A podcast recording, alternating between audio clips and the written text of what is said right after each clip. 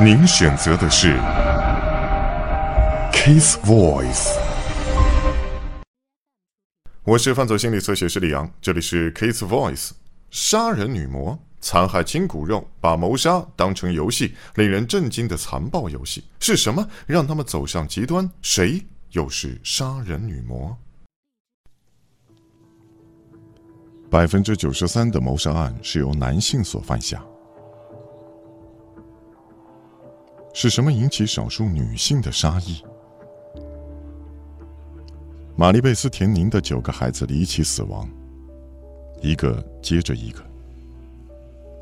密西根州的看护凯西·伍德和戈恩·葛汉玩起了邪恶游戏，夺走了五名病患的性命。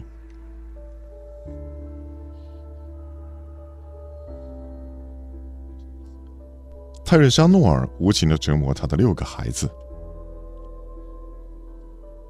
甚至杀害两名女儿。母亲和看护人员本应照顾他人，但是他们也能犯下害人的邪恶举动。塔米宁·田宁是田宁家的第九个死去的孩子，但并非所有邪恶举动都相当。这些女人杀人的方法和原因都不同，是什么导致这些恶行？要评断他们的邪恶程度，就必须比较他们的罪行。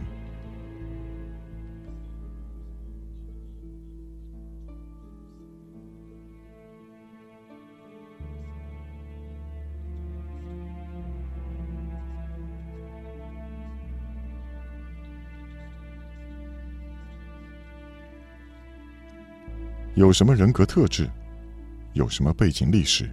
滥用药物，被父母忽略，父母施暴，可能有人生而邪恶吗？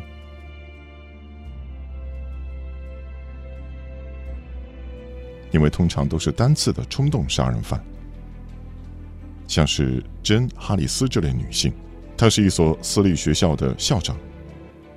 哈里斯发现爱人出轨时，将她枪杀。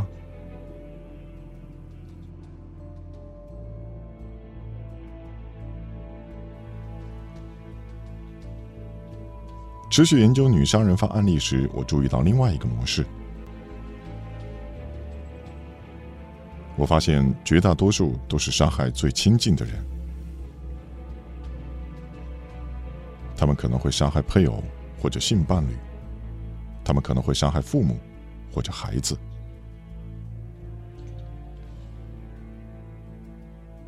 玛丽贝斯·田宁的案例正是如此。一九七一年，纽约州斯科内塔蒂，玛丽贝斯·田宁和先生乔育有两个健康的孩子，四岁的芭芭拉和一岁的约瑟夫。玛丽贝斯·田宁怀了第三个孩子。婴儿出生前不久，玛丽贝斯的父亲去世。三个月后，他的新生宝宝也死于脑膜炎。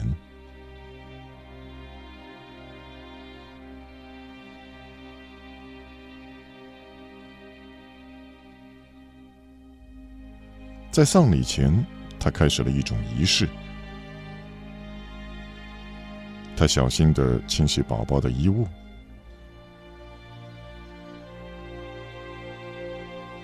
然后打包收起，包括宝宝的玩具和小床。在丧礼上，席卷他的不只是悲痛，还有同情。朋友和邻居全聚到他的身旁。关心他的一切需要。两周后，玛丽贝斯把儿子约瑟夫带到急诊室。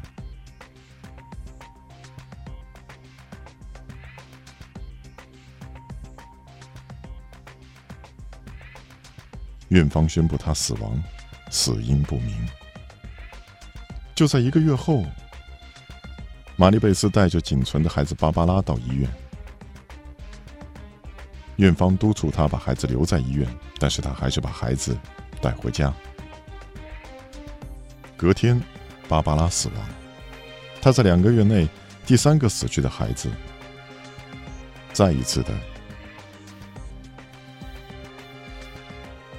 在葬礼前，他进行他的仪式。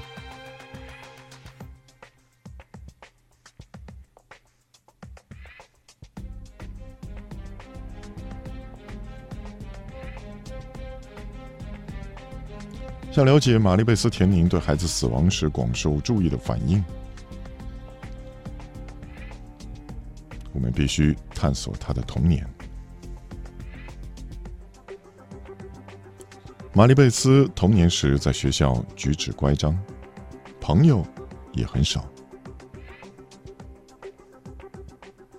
在家里，他觉得自己像是父母不想要的女儿。他的父亲。冷漠无情，只要他一哭，就把他关在柜子里。他永远也得不到他的注意。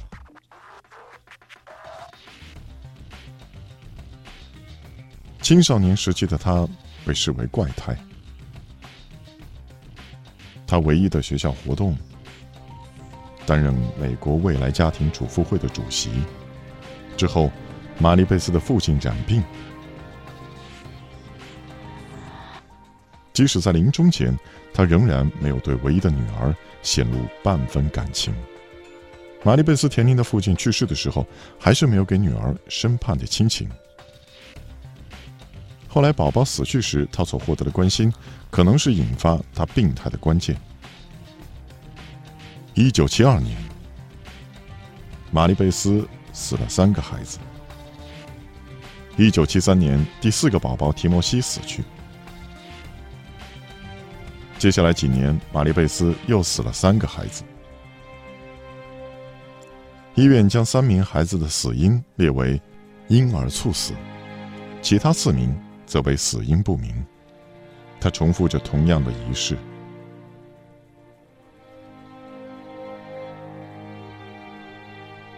朋友和邻居试着安慰这名痛失多位亲人的妇人。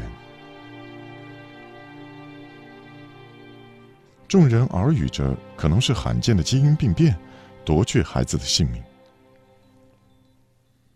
身为葬礼业者，孩子的葬礼总是让我们相当难过。这一家人似乎厄运连连，本公司全体都深感同情。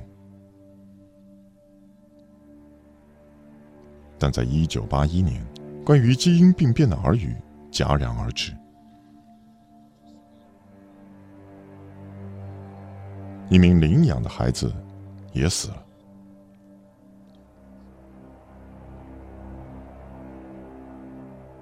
现在大家对玛丽贝斯·田宁不再是同情，而是怀疑。一九八五年十二月，另一个宝宝塔梅林死亡。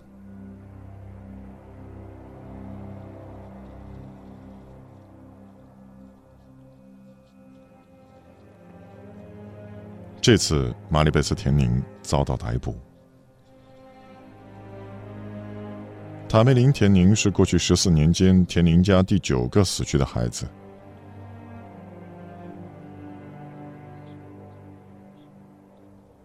受到警方质询时，他崩溃的哭泣。他告诉调查人员，他觉得自己这辈子毫无价值。他坦诚闷死三个孩子。但否认伤害其他的孩子。玛丽贝斯·田宁为何要伤害亲生骨肉？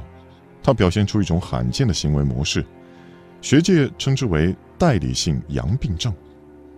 照顾者反复诱发其他人的病痛，因为他们喜欢被注意。田宁用悲剧性的方式，企图得到他一直渴望的肯定。玛丽贝斯·田宁被判杀害女儿有罪，判处二十年徒刑至终身监禁。到二零零七年三月，他才得以申请假释。和其他女杀人犯一样，玛丽贝斯·田宁杀害最亲近的人——她的孩子。她的动机似乎是孩子死时所获得的关注。我将这些因素纳入考量，决定他的邪恶程度。因为他杀害至少部分的孩子，动机似乎是想引起注意。一九六二年，凯西·伍德出生于一个不快乐的家庭。他说，小时候母亲严厉又不慈爱。他很早就开始变得性活跃。十二岁时，他抚弄邻居的小男孩。凯西说，他十三岁时和假扮男生的女孩发生性关系。这个不快乐的少女计划离家出走。凯西·伍德怀孕后搬去和新男友同住。不久后，他们就结婚了。她之后说出，她是故意怀孕，好离开自己的原生家庭。凯西·伍德很早就展现出操控身边人的能力和意图，最后也包括了葛恩·葛汉。一九六三年，葛恩·葛汉生于加州圣摩尼加。他说，在青少年时被父亲强暴，他用香烟烫自己，并用刀片割手臂，以发泄受虐的创伤。葛恩之后牵扯进一连串的同性恋关系。一九八六年，他和一位女朋友搬到密西根州，之后在阿尔卑斯庄园谋得看护一职。他在那里认识了凯西·伍德。也许他们不快乐的童年使他们彼此吸引，他们开始对彼此异常执着，这股关注转为致命。一九八七年，阿尔卑斯庄园，伍德和葛汉开始搜寻被害人。他们的计划目标如下：以被害人的姓名缩写拼出谋杀。他们选中第一位病患，名叫玛格丽特·钱伯斯的妇人。凯西宣称，他负责把风，让葛恩进入病患的房间。然后用毛巾将他闷死。他用毛巾盖住他的鼻子，然后塞进他的嘴巴，闷死他。玛格丽特发出了挣扎的声音。凯西认为这场游戏的目的不只是刺激好玩，他以为谋杀将让两人更为亲密。知道彼此的恶行将可防止其中一方离开这段关系。葛恩和伍德又杀害了另外四名阿尔卑斯庄园的病患。他们向朋友炫耀这场狠毒的游戏，但是没人相信他们。一九八七年，这段关系瓦解。葛恩为另外一位女人离开了凯西。粉碎了他们共同杀人的关系。绝望的凯西向前夫说出了一切。十四个月后，凯恩·伍德向警方报案。最令人难过的是，从来没有人问你们为什么要这么做。不同于杀害亲骨肉的玛丽·贝斯·田宁和苏珊·史密斯，伍德和葛汉杀害病患并拿走被害人的东西做纪念品，作为残酷游戏的一部分。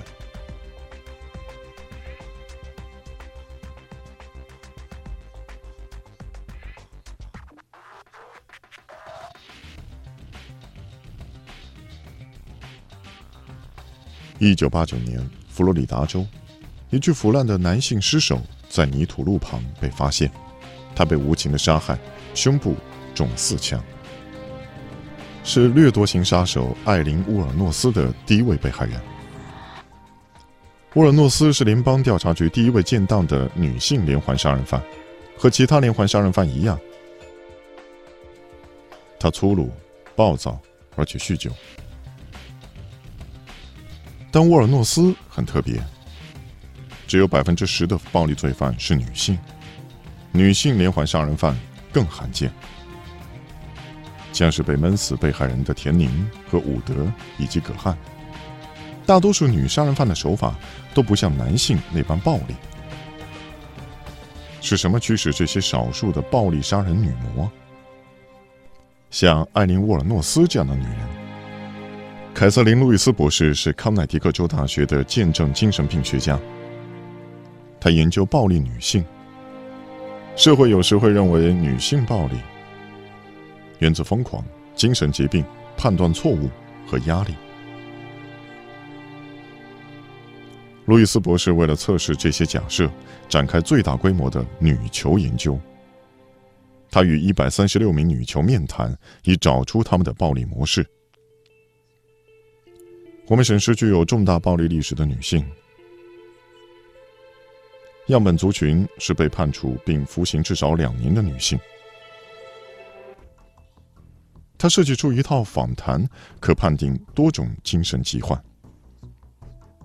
这套访谈可评估沮丧状态、精神变态和物质依赖症状。你好，我是路易斯博士。你好。还有其他的疾患，如反社会人格。是否常常有人抱怨你很霸道、蓄意伤害、威胁或欺负其他的小孩呢？有。好，那时你几岁？路易斯博士发现，许多受访者都有一个共同的症状：有反社会人格的女性施暴比例令人惊讶。我抢了他之后，冷酷的将他枪杀了。我会再犯，我知道我会再杀人，因为我一直痛恨人类。反社会人格的特征是不顾他人的感受。艾琳·沃尔诺斯也表现出此种特征。在路易斯博士的样本族群中，这些症状在其幼年就浮现。你是否曾刻意伤害宠物或其他动物？我八岁或九岁的时候常常射杀松鼠。你射它们是来吃还是有别的原因呢？好玩啊，懂了。对具有重大暴力历史的女性平均而言，症状通常在八岁左右出现。你第一次偷东西是顺手牵羊，那个时候是几岁？第一次我记得是十一岁。这些女性有严重的行为偏差，甚至从童年就开始了。等他们开始依赖物质，情形就会更加严重。和路易斯博士的受访者相同，沃尔诺斯的问题从小就浮现。他生长于身心饱受虐待的家庭。他表示自己在十二岁的时候被强暴。他从青少年时期就开始喝酒，并滥用毒品，和同学打架，并以性交换香烟和零用钱。成年后，沃尔诺斯的犯罪行为更加的激烈。他酗酒，持手枪抢劫便利商店，因为在酒吧闹事被捕。路易斯博士发现，依赖物质加上反社会人格。会造成高度的不稳定。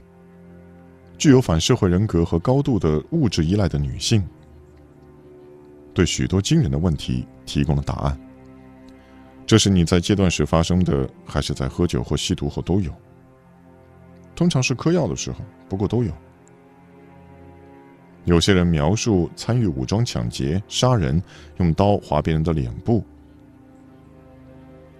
他们的描述的事件都很具有攻击性。一九八九年，沃尔诺斯的攻击性导致谋杀。以妓女为生的他，在福州公路引诱了一名男子，他朝他开了四枪，将他杀害。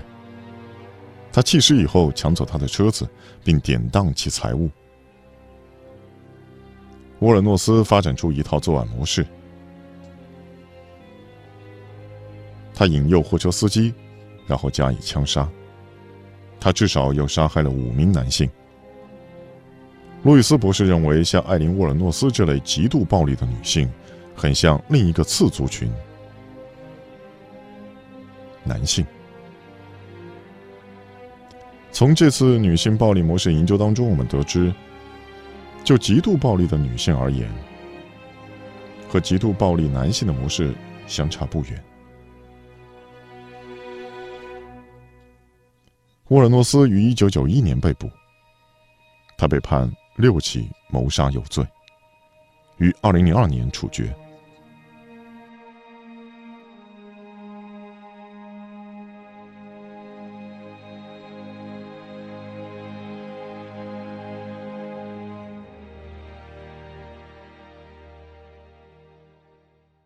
我是犯罪心理测写师李阳，这里是 Case Voice。你可以在新浪微博、微信公众号搜索“侧写师李阳”，也可以在你所在的视频网站或者是网络电台的频道进行订阅，那么可以关注到我们最新的更新。感谢你的关注，谢谢。